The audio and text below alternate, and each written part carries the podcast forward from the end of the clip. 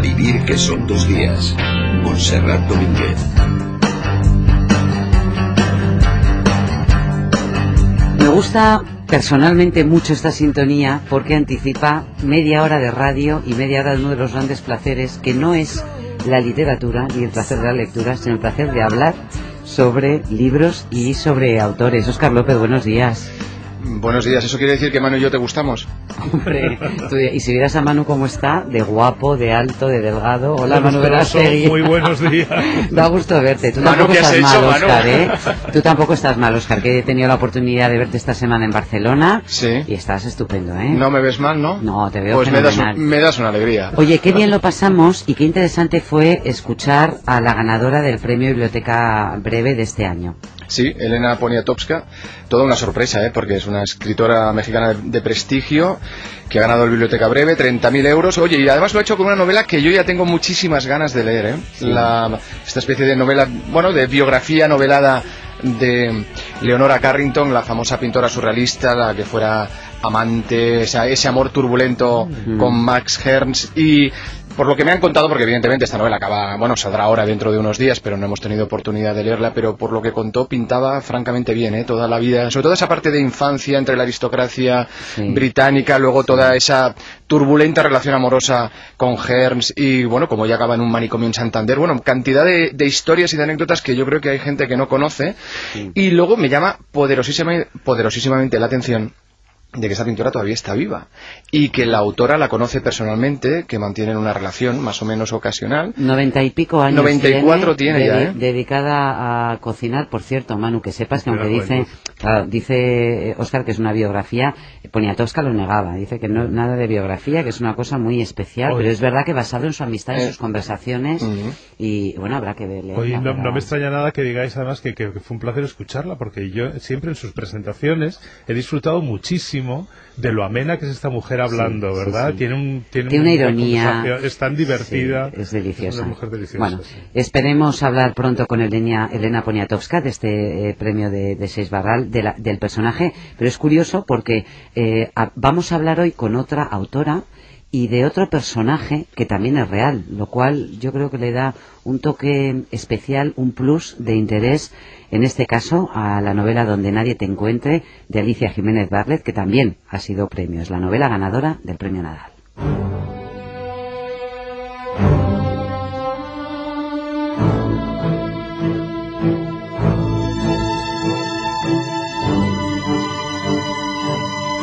Estamos escuchando la banda sonora del laberinto del fauna, una película en la que el maquis se convierte en protagonista y un maquis es el protagonista de Donde nadie te encuentre. Alicia Jiménez Barlet, buenos días. Hola, buenos días. ¿Cómo estás? Bien, muy bien. Bien. Oye, enhorabuena por el premio. Muchísimas Es uno de los gracias. premios más prestigiosos, el, el Nadal. Y, y no sé cómo llevas la promoción de, de la novela. Me decías que te traen de un lado para otro como loca, ¿no? Bueno, eso de las promociones, pues cuando eres más novato o más joven, te hace incluso ilusión, pero una ya está muy bragada en estas lides y me canso, me canso. Me hago mayor. Alicia, ¿dónde te topaste con el eh, personaje, con la, el protagonista de Donde nadie te encuentre? Es un mito en la zona del maestrazgo y el sport. Y yo estudié en Tortosa y realmente oíamos hablar a todo el mundo de la pastora, de la temible bandolera, y había una, toda una leyenda en torno a ella. Siempre cuando seguí mm, mi vida y empecé a escribir, siempre tuve la idea de escribir una novela sobre ella.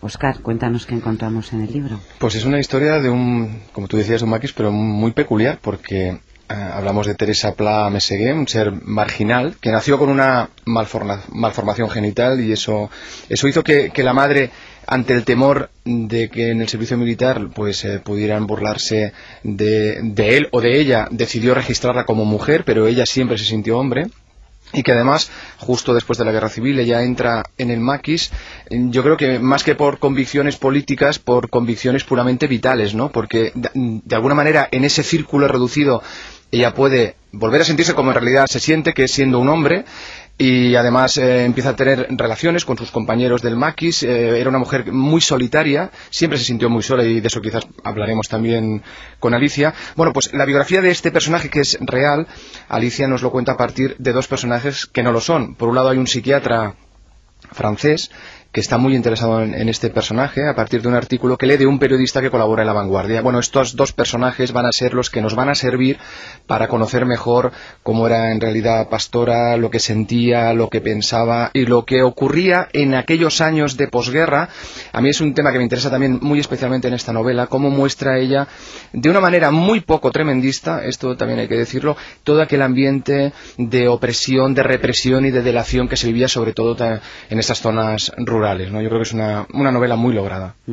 y, muestra la represión en, la voz de la propia pastora, pero también en el, en el miedo que rodea y en la persecución que rodea a los dos eh, protagonistas que van buscando noticias sobre la pastora, ¿no? Efectivamente, y eso también es importante, ¿no? A mí me gusta mucho la relación de esos dos personajes. ¿eh? Yo creo que, a ver, es fascinante la vida de la pastora por lo que significa y por lo perfectamente documentada que está, pero a mí la historia que se establece entre esos dos personajes, cómo se va forjando una relación de amistad en esos tres meses que dura la investigación ¿eh? por toda esa zona de, los posts, de intentar encontrar el paradero de la pastora, esa relación también es uno de los, para mí, de los grandes temas del libro. A ver, bueno, vamos a dejar que hable Alicia un poquito. No, no, si habláis también que yo estoy encantada aquí, calladita, no, pero yo tengo cosas, flores. Yo quiero, quiero preguntarte cositas también de, este, de, este, personaje que, que me parece que es un bombón literario, me parece sorprendente que nadie lo haya tocado hasta ahora, porque es uno de esos personajes que si no supiéramos que es real, parecería inverosímil, ¿no? Es tan literario, tan, tan perfecto como personaje, que parecería irreal, ¿no? Y hay una, quizá la primera cosa que me llama la atención leyéndolo eh, es ese contraste que hay entre los eh, testimonios de las personas que van eh, que van entrevistando estos dos personajes que decía Oscar, ¿no? El periodista español y el psiquiatra francés, que hablan de, de Teresa Teresot, que me encanta ese masculinizado de Teresa, ¿no? Eh, hablan como de una persona sin entrañas, brutal, una bandolera salvaje, y sin embargo, eh, con estos capítulos alternados en los que ella misma cuenta su vida, yo creo que, que, Alicia la ha tratado con muchísimo cariño, con muchísimo cariño, ¿no, Alicia? Creo que es algo que a lo mejor se desprende de la documentación que tú has hecho de ella. Sí, la documentación que es muy exhaustiva y fidedigna, pues te demuestra que tuvo una vida terrible, pero desde el principio, ¿no? una persona sin un sexo definido, aquí en su familia se la quita de encima a la madre porque las hermanas le pegan tanto que teme que la maten.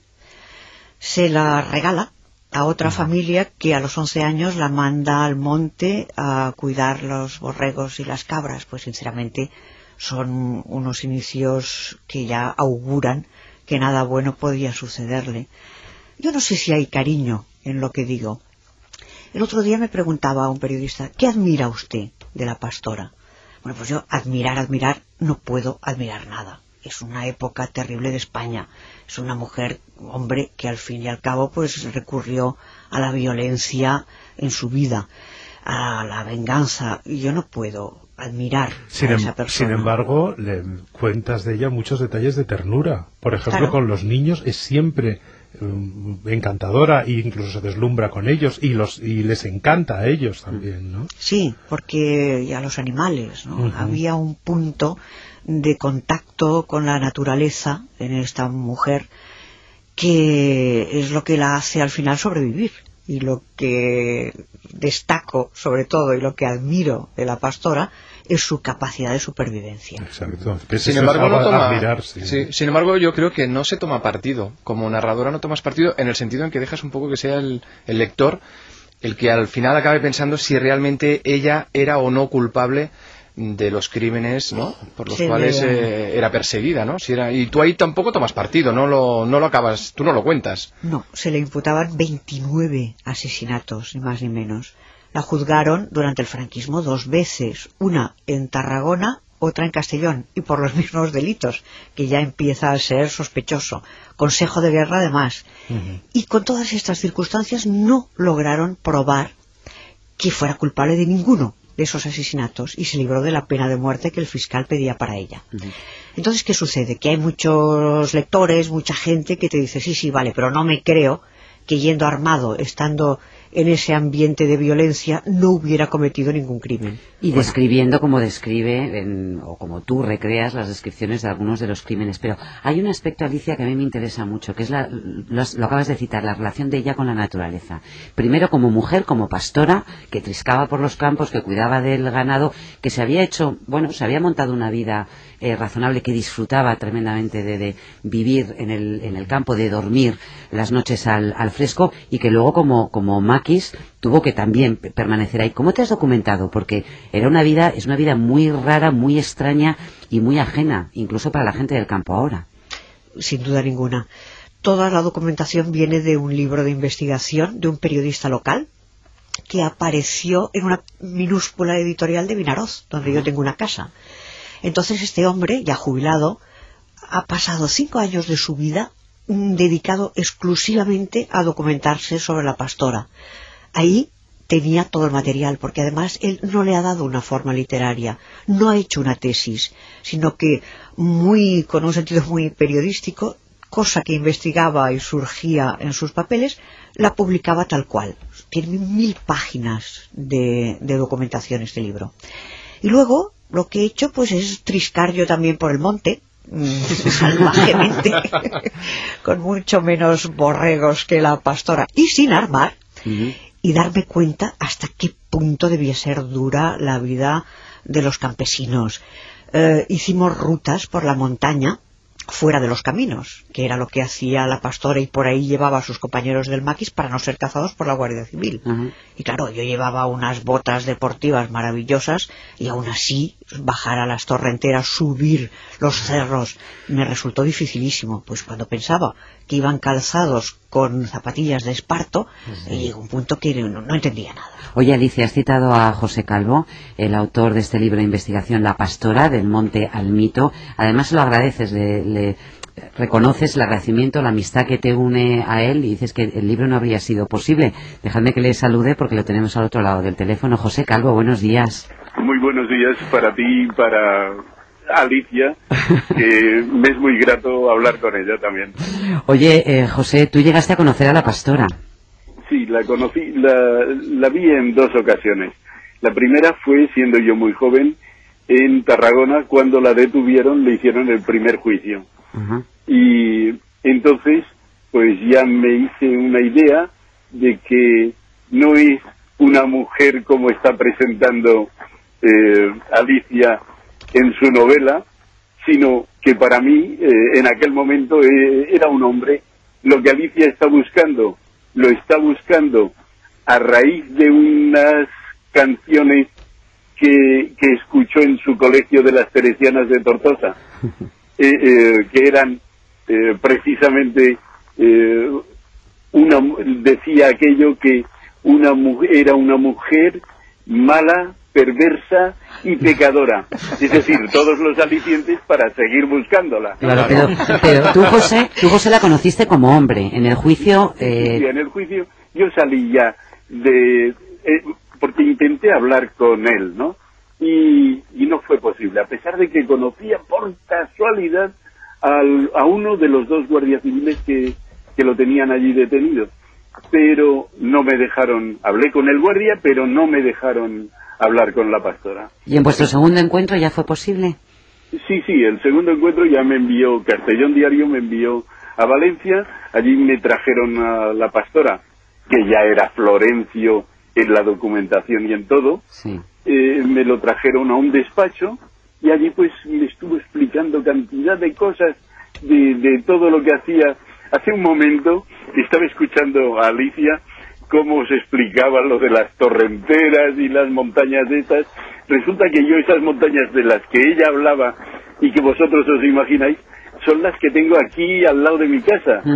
Es decir, es, la espadella, el lugar donde estuvo escondido durante dos años, sin hablar con nadie, etcétera. Oye, hay que recordar em, que era una mujer que no había podido ir a, no había estudiado nunca. Durante su época en, el maquis sí que pudo aprender básicamente no, algunas palabras. Es, muy emocionante también esa, eh, parte del libro en el que lo, el que lo narra. ¿Cómo se expresaba ella?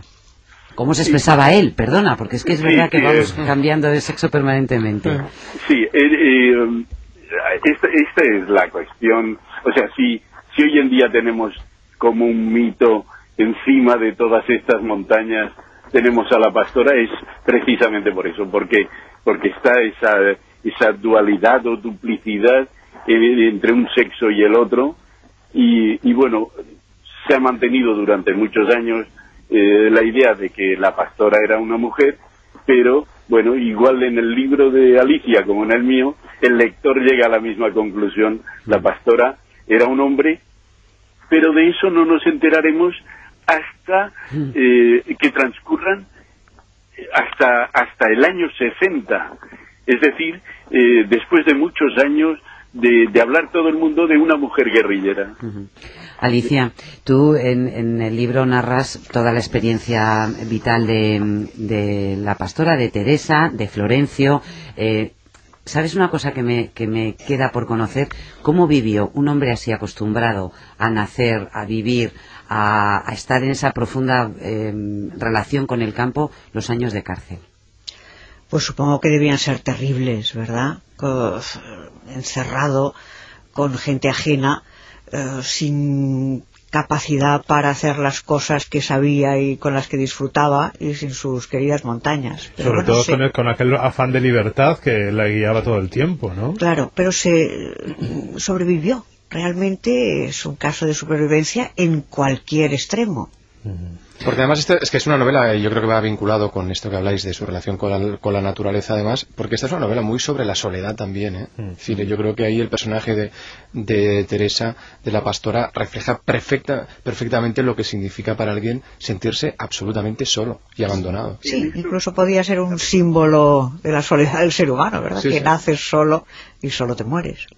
En eso coinciden todos los que estuvieron en la cárcel con él, de que era una persona eh, completamente solitaria y al final pues se daban cuenta de que de que no era un chivato y que se podía y que se podía hablar con él y tener conversaciones con él y al final resultó que algunos de estos compañeros se encargaban de enviarle paquetes a la cárcel eh, con el fin de, de facilitarle un poco la vida dentro dentro de, los muros. ¿eh? Yo, a pesar de lo que decía Alicia, que ya no veía nada que admirar, tengo que decir que a mí el personaje que me ha transmitido Alicia, el de su libro, sí me parece admirable. Sobre todo me parece admirable una vida que es constantemente contra la adversidad, que siempre eh, ha tenido que luchar desde contra sí mismo, contra su propio físico, el rol que se le había asignado y todo lo demás, ¿no? todas sus circunstancias para mí es un personaje admirable que además me ha caído muy bien. Y entonces, mm. yo no sé, quería preguntarle a José si él que la ha conocido personalmente le, le produjo la sensación de ser una buena persona. Sí, sí, sí, sí, sí. Eh, he de decir también que tenía una mirada muy dura. ¿eh? Ah. En un momento que las cosas le contrariaban o no quería responder. Entonces, eh, tenía una mirada eh, que, era de, una persona seria. ¿eh? Eso Alicia hace hincapié ¿eh? a lo largo de todo el libro en la mirada, en, el pavor que producía esa, esa mirada en la gente que se cruzaba con ella, ¿no? Con él. Claro, es que le enseñaron la violencia como supervivencia, ¿no? desde pequeñito tuvo que demostrar que tenía fuerza, que podía dar un par de mamporros bien dados y se libró de muchas burlas, de muchos escarnios, pues eh, sacando la furia interior a relucir. Oye, y José, ¿a ti te confesó si había cometido los crímenes que le achacaban Yo no quiero contar, no quiero contar demasiadas cosas del libro, porque es verdad que hay una parte de descubrimiento de, de su personalidad, de lo que hacía, pero cometió o no cometió, desde luego fue testigo de secuencias de una violencia, Alicia, tal y como las narras, eh, absolutamente desproporcionada. Eh, ¿Te lo llegó a decir José, si ella había matado a alguien o no? Que a sabiendas, a sabiendas no había matado a nadie. que podría ser que, que a lo mejor devolviendo tiros pues alguien hubiera caído, pero de, todas formas hay que tener en cuenta que la pastora llevaba un fusil que si vierais las fotografías como yo las he visto, eh, da pena. Es decir, no tiene ni culata. Es decir, eh, claro que sé de momentos en que dispara, por ejemplo, en casa de la familia de los Nomen. claro. Sí.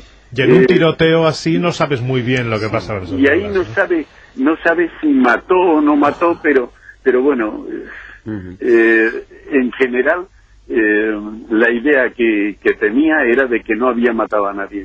José Calvo. perdonar, tener en cuenta que ahí la dificultad surge porque hay dos conceptos que no entiende bien la pastora.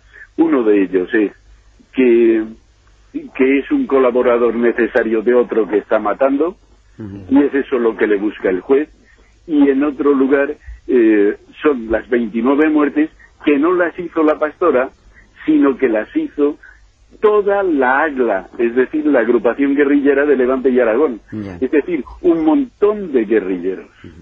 José Calvo es el autor de La Pastora, del Monte al Mito, el libro que inspiró a Alicia Jiménez Barlet para escribir Donde nadie te encuentra, el premio Nadal de este año que publica Destino. Gracias, José Calvo, por atendernos. Muchas gracias. Un abrazo muy fuerte. Y Alicia, te voy a pedir una cosa, ya que te tenemos, eh, quédate un segundito más con nosotros, porque eh, siempre le pedimos a Manu y a Oscar una recomendación de, lectura para nuestros oyentes, y te dejo un poquito de tiempo para que pienses algo que estés leyendo tú o que hayas leído recientemente y que te apetezca recomendarnos, ¿de acuerdo? Encantadísima.